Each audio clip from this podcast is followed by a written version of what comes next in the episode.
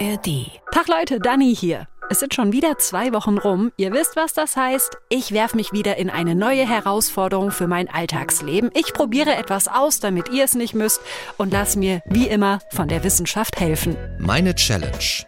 Ein Podcast von MDR Wissen. Und das könnte eine miese Nummer werden für mich. Ich liebe nämlich ungesundes Essen. Also wenn ihr uns öfter hört, zum Beispiel in der App der ARD Audiothek, dann wisst ihr Bescheid, ne? Ich sag nur Pizza Junkie.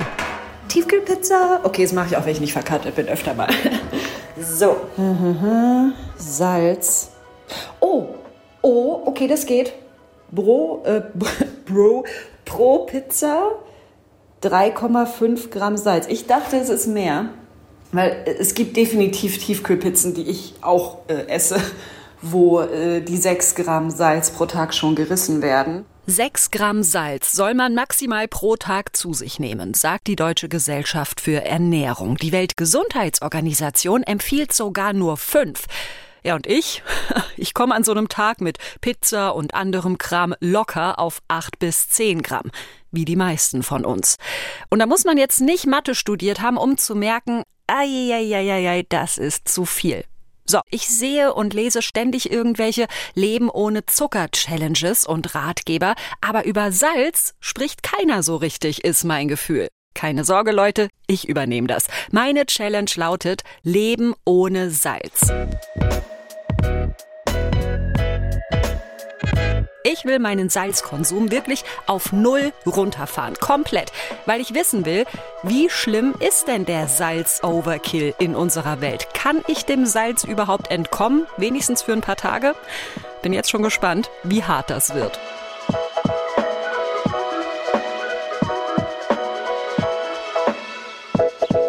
Tag 1 meiner Challenge. Mein Vorteil ist, also ich glaube, es ist ein Vorteil, ich frühstücke nie, beziehungsweise ich trinke immer nur Tee mit Milch und Honig. Hier habe ich schon fertig, schwarzen Tee.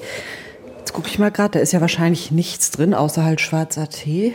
Zutaten, schwarzer Tee. Okay, safe. Aber jetzt kommen wir zum Problem, könnte ich mir vorstellen, nämlich Milch. Ich benutze so äh, Hafermilch und da ist ja bestimmt lauter verschiedenes Zeug drin. So. Haferdrink mit zugesetzten ne? Wasser, Hafer, Rapsöl, Säureregulator, Mineralien, Salz. Scheiße, ich hab's fast geahnt, ey. Trinke ich den Tee wohl so.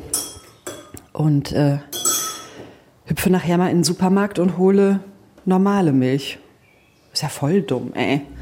Ich tingel also direkt mal in den Supermarkt und bin hochmotiviert, mir den Einkaufskorb mit salzfreiem Essen vollzupacken. Spannend wird's gleich noch in der Tiefkühlabteilung, weil ich äh, tatsächlich gern mit so Tiefkühlgemüse arbeite. Das wird halt nicht so schnell, äh, das fault nicht so schnell weg. Oh, was Süßes brauche ich auch noch. So Schokowaffeln. Zutaten Zucker, pflanzliche Fette, Weizenmehl, Magermilchpulver, Erdnüsse, Weizenvollkornmehl, Butter, Reinfett, Kakao, magerer Kakao, Salz. Ne. Und zwischendurch bin ich kurz verwirrt. Einmal fettarme Kuhmilch. Halt, aber erstmal noch drauf gucken, sicherheitshalber. Hey, da ist auch Salz drin. Pro 100 Milliliter 0,13 Gramm. Aber das enthält doch nur Milch. Also das ist dann einfach, weil Milch einfach von Natur aus Salz enthält. Da ist kein zugesetztes Speisesalz drin, sonst würde es ja hier draufstehen, oder? Ja, da war ich kurz so, hä? Aber ich, Sherlock, hab das dann doch richtig erkannt. Selbst in Obst und Gemüse oder einfach in allem, was du isst, selbst wenn es sehr, sehr gesund ist und wenig hochverarbeitet, ähm, ist Natrium drin und unser Körper kann das regulieren, dass du trotzdem immer innerhalb von gesunden Werten bleibst. Sabrina Geisberger ist Wissenschaftlerin am Berliner Max-Delbrück-Center für Molekularmedizin. Sie hat erforscht, was Salz in unserem Körper so anstellt, ist also die perfekte Expertin für meine Challenge. Und ich muss das Ganze also ein bisschen spezifizieren. Es geht um das zugesetzte Salz, das Speisesalz. Denn selbst wenn ich die nächsten Tage nur Rohkost und Leitungswasser zu mir nehme, nehme ich damit Natrium auf und damit eben Salz. Es ist überall Und das ist erstmal auch gut so. Achtung, das wird jetzt ein kleiner Deep Dive in die Biologie der Zelle. Es gibt quasi Flüssigkeiten innerhalb einer Zelle und es gibt Flüssigkeiten außerhalb einer Zelle. Und ähm, Natrium ist das wichtigste positive Ion, also das wichtigste Kation außerhalb der Zelle. Also das ist super wichtig ähm, damit quasi Zellen einfach eine intakte Form behalten können einerseits. Membranenpotenzial nennt sich das. Unterschiedlich geladene Teilchen innerhalb und außerhalb der Zelle ermöglichen einen Austausch von Nährstoffen und halten die Zelle stabil. Aber genauso zum Beispiel unsere Nervenzellen brauchen Natrium, um Signale weiterleiten zu können. Ähm, mit jedem Schlag unseres Herzens spielt Natrium eine Rolle, weil es einfließt und auch wieder rausgepumpt werden muss aus so, einer, aus so einer Herzmuskelzelle. Also das ist super wichtig für ganz, ganz viele Signalwege in, in unserem Körper. Also, ohne Salz würde alles, was mit Signalübertragung zu tun hat, nicht mehr funktionieren, ja? Sehen, hören, schmecken, unsere Atmung, Bewegung, nichts. Also, ja, wir wären einfach tot. Und weil Salz so grundlegend für unser Überleben ist, klammert sich unser Körper an jedes Körnchen, das wir einwerfen. Also bildlich gesprochen. Und unser Körper, explizit unsere Nieren, sind ja darauf ausgelegt, Natrium immer zurückzuholen. Ähm, also quasi die Ernährung unserer, unserer Vorfahren war sehr, sehr natriumarm, sehr, sehr salzarm. Und deswegen ist unser ganzer Körper darauf gepolt, das bisschen Natrium, was er potenziell bekommen kann, auch wirklich immer bei sich zu behalten. Und das ist eben genau auch das Problem heutzutage.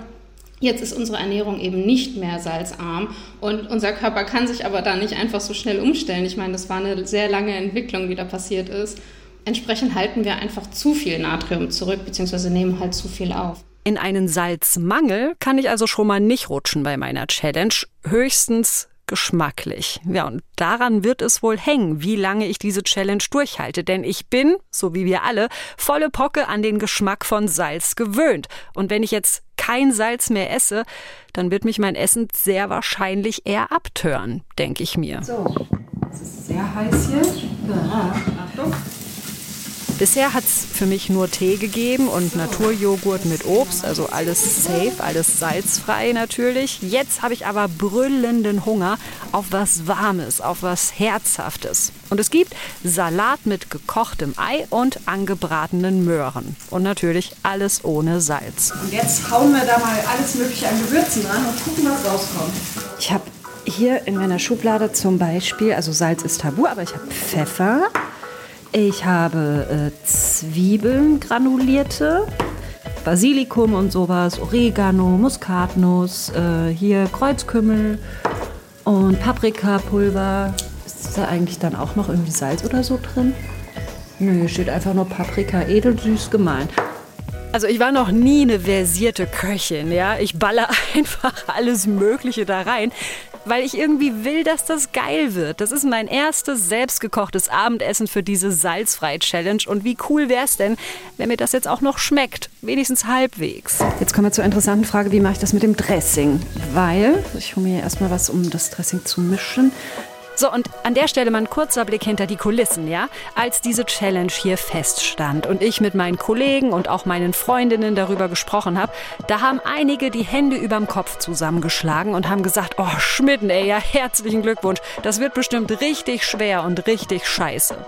So, Salat mit einem gekochten Ei, mit Tomaten und mit einem Dressing aus ähm, Erdnussmus Wasser, Öl und Pfeffer.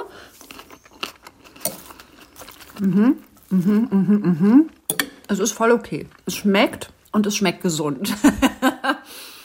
es es, nein, es ist jetzt gerade voll okay, weil ich aber auch gerade sehr motiviert bin für diese Challenge. Irgendwann wird der Jeeper kommen auf etwas, was geschmacksmäßig mehr knallt und dann wird das schwierig werden mit dem Salzverzicht.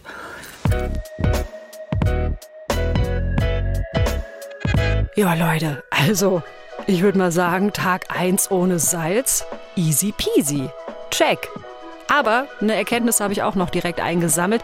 Wenn das Salz beim Kochen wegfällt, dann brauche ich schon so ein bisschen mehr Aufwand und Kreativität, damit es am Ende nach irgendwas schmeckt.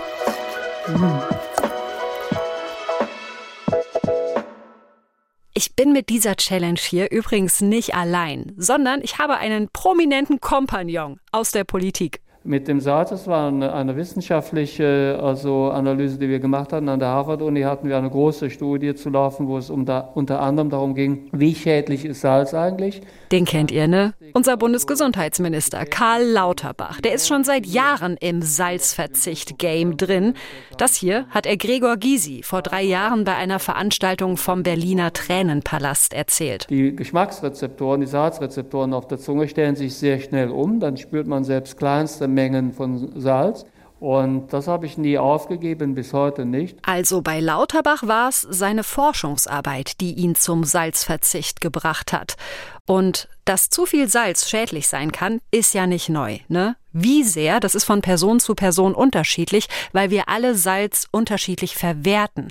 Was ich aber weiß, zu viel Salz kann zu einem erhöhten Blutdruck führen. Das lässt sich relativ gut und auch verständlich erklären, weil jeder weiß, dass Salz Wasser anzieht oder Flüssigkeiten. Ne? Deswegen geben wir gerne zum Beispiel Salz auf Rotweinflecken oder so und dann sieht man ja dann, dass das Salz sich gleich auch rot färbt. Das ist Anja Kroke, Professorin an der Hochschule Fulda mit Schwerpunkt Public Health Nutrition, also öffentliche Gesundheit mit einem Schwerpunkt auf Ernährung. Salz zieht Wasser an, das macht es im Körper auch und ähm, erhöht dadurch das Blutvolumen, ne, weil sozusagen Wasser aus, der, ähm, aus dem Körpermilieu sozusagen in die Blutbahn auch gezogen wird. Ähm, und damit erhöht sich das, der Druck im System, ne, weil mehr Blut sozusagen durch die Gefäße dann transportiert wird.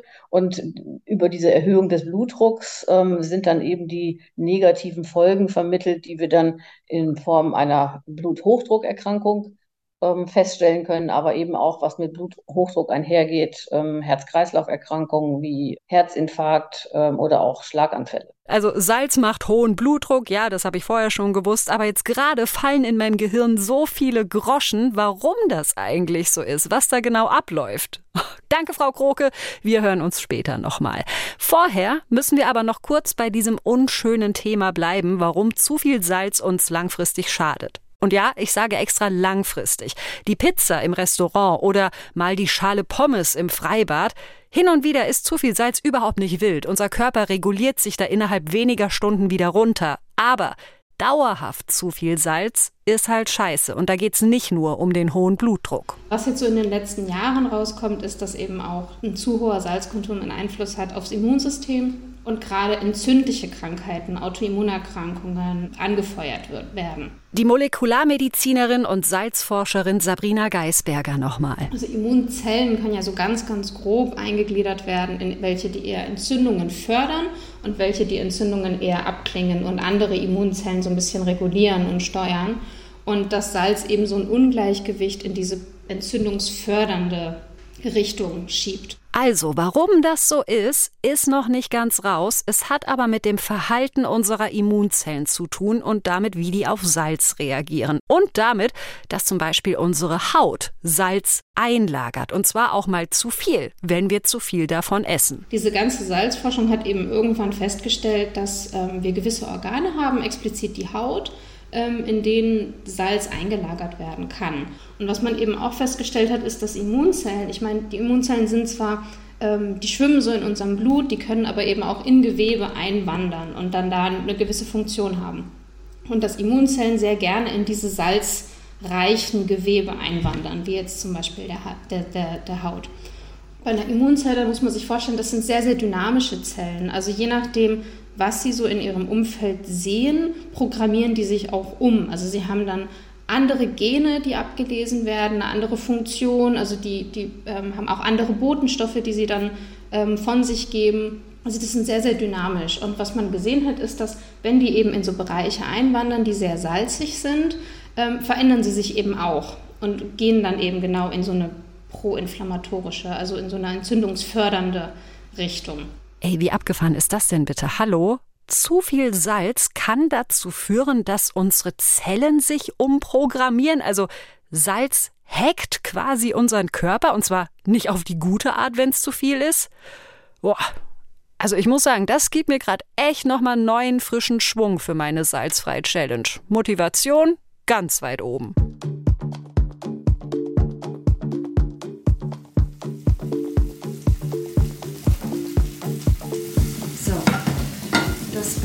Noch ein bisschen weiter vor sich hin. So, und ich will euch hier jetzt nicht immer ewig mit meinen Kochsessions volldudeln. Deshalb abgekürzt. An Tag 2 meiner Challenge gibt's hier wieder Tee und Obst und Joghurt. Das fällt mir leicht. Es ist nämlich sehr heiß draußen. Da vergeht manchmal sogar mir der Pizzahunger. Ja, und abends, da koche ich Lachs mit Nudeln und einer Soße aus Weißwein und Mandelmus. Wieder alles ohne Salz. Und ja, es lässt sich total okay essen. Es ist nicht ultra geil, nicht so lecker wie sonst, aber ich muss sagen, das geht bisher schon alles. Also ich habe mir das viel, viel schlimmer vorgestellt.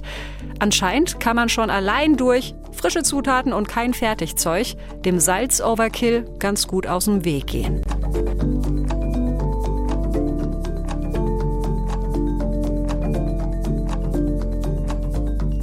Sobald etwas verarbeitet ist, ist halt meistens Salz drin, oft dann eben auch sehr viel. Siehe meine geliebte und bequeme Tiefkühlpizza. In Deutschland sind die wichtigsten Salzquellen Brot, Wurst und Käse ähm, und dann Fertiggerichte. Anja Kroke nochmal, die Public Health Wissenschaftlerin aus Fulda. Jetzt ist es bei Brot so, dass sie eben für Teigführung, also für das Gelingen des Backprozesses, Salz zusetzen müssen. Na, wobei wir wissen, dass es eine relativ große Spanne beim Brot gibt. Also es gibt eben ähm, Brot, was deutlich mehr Salz hat, als man eigentlich für diesen technologischen Backprozess braucht. Das ähm, haben wir uns im Geschmack dran gewöhnt. Salz wird dann ja auch bei Käse und bei Wurst auch ähm, zu Konservierungszwecken eingesetzt, sodass man da ja auch nicht auf Null gehen kann. Also an der Stelle jetzt mal kurz Props für mich. Ich esse zu Hause nämlich total selten Brot, Brötchen oder andere Backwaren, Wurst auch gar nicht und Käse nur auf der Pizza oder auf der Lasagne. Glück gehabt, ey. Kein Wunder, dass das bisher so geschmeidig läuft mit meiner Challenge. Insgesamt äh, gehen wir aber davon aus, dass nur etwa 30 Prozent des Salzes, was wir verzehren, im Haushalt selber sozusagen dazukommt und der Rest kommt eben dann eben aus den Lebensmitteln, die wir kaufen. Also dass der, der Einflussbereich des Individuums an der Stelle klein ist. Da kann man natürlich Anstrengungen unternehmen. Ah, okay, verdammt. Das ist jetzt äh, ungünstig. Ab Tag drei meiner Challenge bin ich nämlich nicht mehr zu Hause, wo ich alles easy peasy im Griff habe, sondern ich fahre mit einer Freundin nach Berlin. Und so sehr ich bis hierhin stabil durchgekommen bin, so sehr wird mich dieser Trip, glaube ich, an meine Grenzen bringen. Ja, schon auf der Hinfahrt merke ich so, ah, oh nein, Dani, bleib stark. Ich habe eine wunderschöne große Tupperdose voll mit Leckereien. Leckereien, was ist da drin? Wir haben Brot mit vegetarischem Mini-Schnitzel Schnitzel. Ich habe mir ähm,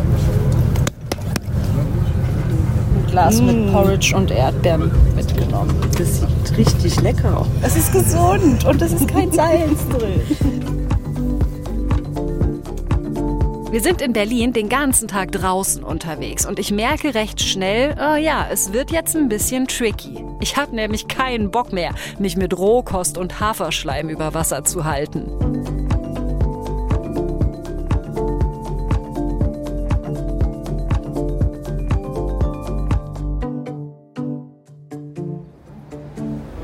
Hallo, guten Tag. Äh, ich habe eine blöde Frage. Gibt es bei Ihnen irgendwas Herzhaftes, wo kein Salz drin ist? Ach krass, da kann man. Ach, so ein Suchprogramm. Wow, also sowas habe ich noch nie gesehen. Das ist hier eine ziemlich große Bäckerei, riesige Auswahl und der Verkäufer, der hat so einen Touchscreen, wo er das Angebot filtern kann nach vegan, glutenfrei und da gibt es auch die Kategorie ohne Kochsalz. Das ist ja dann meine. Lübecker, das was Süßes wahrscheinlich, Domspitzen. Sieht schlecht aus. so ein bisschen trockenen Salat. Nee, okay, dann danke, dass Sie sich die Zeit genommen haben. Dankeschön. Also, selbst als der Verkäufer den Salzfreifilter nicht mehr nur auf herzhafte Snacks einstellt, sondern auf das ganze Sortiment, sprich auch Süßkram und Müsli und so mit reinnimmt, selbst dann bleiben am Ende nur trockener Salat und Honig übrig. Also das finde ich jetzt schon krass. Die haben hier, wie gesagt, ein riesiges Angebot, aber nichts davon ohne Salz. Ja, das sind dann halt so die Fallen. Da würde ich jetzt immer aus so einer öffentlichen Gesundheitsperspektive sagen, da muss man dann eben darüber nachdenken, wie kriegt man das hin, wenn man jetzt sagt, das ist wirklich ein gesundheitsrelevantes Problem in Deutschland wir müssen an den Salzverzehr ran. Und der ist vergleichsweise hoch und das nicht nur bei Erwachsenen, sondern auch schon bei Kindern. Und wir haben natürlich eine sehr, sehr hohe Krankheitslast durch Herz-Kreislauf-Erkrankungen. Da muss man vielleicht wirklich auf übergeordneter Ebene zu irgendwelchen Vereinbarungen kommen, dass man sich vornimmt, Ziele zu setzen und zu sagen, wir möchten eben innerhalb der nächsten fünf Jahre um eine äh, Senkung des Salz Konsums ähm, um x Prozent kommen und dann eben alle relevanten Akteure damit ins Boot nehmen, um das zu erreichen. In Großbritannien zum Beispiel, da hat man genau das gemacht, erzählt Anja Kroke. Ab 2006 wurden da für 80 verschiedene Lebensmittelgruppen Grenzwerte festgelegt und Zielvorgaben, zum Beispiel für Restaurants und Lieferdienste. Auf freiwilliger Basis. Zusätzlich gab es eine Ampelkennzeichnung für Lebensmittel, also so ein bisschen wie bei uns, und eine fette Kampagne, um die Leute zu sensibilisieren. Und all das zusammen hat gewirkt. Und das ist dann auch kontrolliert worden. Man misst so die, die Salzbelastung, indem man Salzausscheidung im, im Urin misst. Ähm, und da konnten die Engländer zeigen, dass die jetzt über die vielen Jahre, wo die das schon machen, zu einer substanziellen Reduktion des Salzkonsums in England gekommen sind, ohne dass das jetzt zu äh, größeren Akzeptanzschwierigkeiten geführt hat, weil das eben so langsam reduziert wurde, dass das kaum wahrgenommen wurde von den Konsumentinnen und Konsumenten. Also total smooth, ne? Ohne Geschrei und ohne, öh, die wollen uns vorschreiben, was wir essen dürfen. Nee, das hat tatsächlich funktioniert in Großbritannien. Das Entscheidende ist eben, das lief ganz sachte, über viele Jahre. Wenn man jetzt ähm, sagen wir mal, die, die gängigen Aufnahmemengen, die wir in Deutschland haben, so auf einen Schlag oder in kurzer Zeit äh, hin zu den empfohlenen Werten bringen wollen würde, dann würden alle Leute aufschreien und sagen, das Essen schmeckt nicht mehr. Na, also von daher, hier gibt es einen Gewöhnungseffekt. Also wir haben uns an, an salzig gewöhnt, aber man kann sich sozusagen auch wieder zurückgewöhnen, äh, wenn es langsam genug geschieht. Die deutsche Bundesregierung hat 2018 etwas beschlossen, nämlich, Achtung, jetzt kommt ein langer Titel, die nationale Reduktions- und Innovationsstrategie für Zucker, Fette und Salze in Fertigprodukten. Da verpflichten sich zum Beispiel Liefergroßbäckereien, dass das gesamte Sortiment an verpackten Backwaren bis 2025 einen durchschnittlichen Salzgehalt von maximal 1,1 Gramm pro 100 Gramm aufweisen soll. Aber macht das denn was aus? Moment. Wie viel wiegt ein Brötchen? Google. Das Gewicht von Brötchen liegt normalerweise zwischen 30 und 50 Gramm. Ah, okay. Doch, dann ist das cool. Dann kann ich ja locker zwei, drei Brötchen essen, bis ich 100 Gramm voll habe. Und bin dann erst bei etwas über einem Gramm Salz. Okay, okay. Die Hersteller von Tiefkühlprodukten haben sich ebenfalls auf eine Durchschnittsobergrenze bis 2025 verpflichtet, und zwar von maximal 1,25 Gramm pro 100 Gramm. Es passiert also was. Ich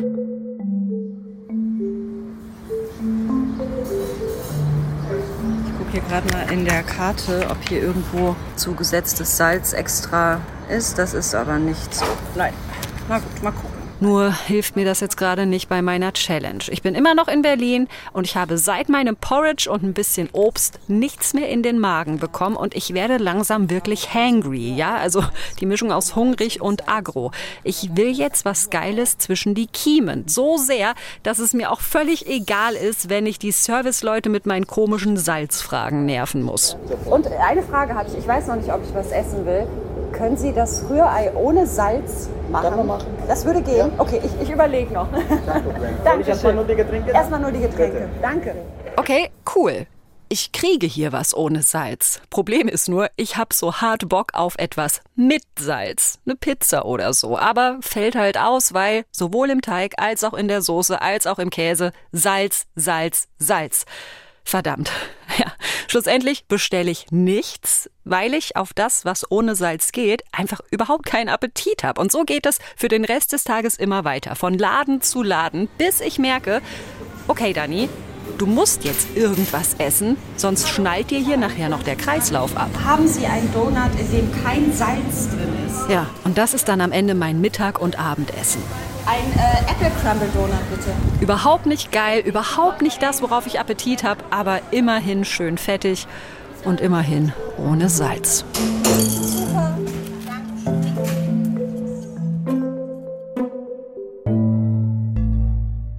Ich ziehe die Challenge also weiter durch, auch beim Rumstromern in Berlin. Und ja, ich quengel öfter mal und bin genervt, aber ich muss hier trotzdem mal kurz festhalten, dafür, dass vorher alle gesagt haben, äh, das wird die Hölle oder haha, das klappt doch niemals, Dafür bin ich im Moment wirklich positiv überrascht. Das geht schon ohne Salz. Sogar wenn ich unterwegs bin. Bloß Spaß macht es halt ab einem bestimmten Punkt nicht mehr. Da könnte aber vielleicht in Zukunft die Forschung Abhilfe schaffen, hat mir Sabrina Geisberger vom Berliner Max-Delbrück-Center für Molekularmedizin erzählt. Da läuft gerade eine Studie zu, weil es gibt schon länger ein Salz, in dem quasi ein Teil, das ist etwa ein Viertel, äh, kein Natriumchlorid ist, sondern Kaliumchlorid. Und das wird schon länger benutzt, um ähm, den Blutdruck zu senken. Also so ein Blutdrucksalz heißt das. Ähm, und genau dazu läuft gerade eine Studie, wie das sich wiederum auf die Immunzellen ähm, auswirkt und ob es eben sogar hilfreicher wäre, nicht nur weniger Salz zu sich zu nehmen, sondern mehr Kalium. Also super spannende Frage. Kalium ist nämlich auf der molekularen Ebene eine Art Gegenspieler zum Natrium und könnte helfen, unsere Zellen stabil zu halten, selbst wenn mal zu viel Natrium im Spiel ist. Aber das ist halt gerade alles noch in der Mache.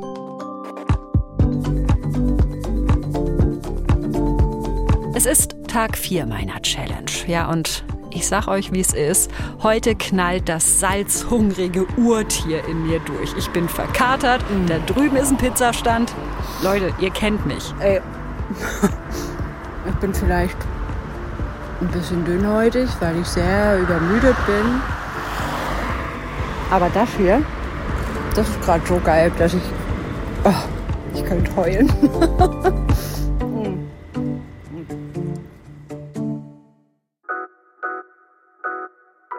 Drei Tage habe ich es ohne Salz ausgehalten. Das hätte ich vorher nicht gedacht. Also ich bin richtig zufrieden mit mir. Und ich sage jetzt mal, Challenge geschafft. Denn ich habe den Beweis erbracht, dass es auch ohne Salz geht. Und es ging einfacher und besser, als ich erwartet habe. Wenn ich nicht unterwegs gewesen wäre, dann hätte ich sogar noch mehr hinbekommen, glaube ich. Aber am Ende hat mich halt meine Lust auf Salz überwältigt. Die steckt eben ganz tief in uns drin. Scheiße ist bloß das zu viel an Salz. Und da haben wir bei verarbeiteten Nahrungsmitteln eben einen Teufelskreis. Ja?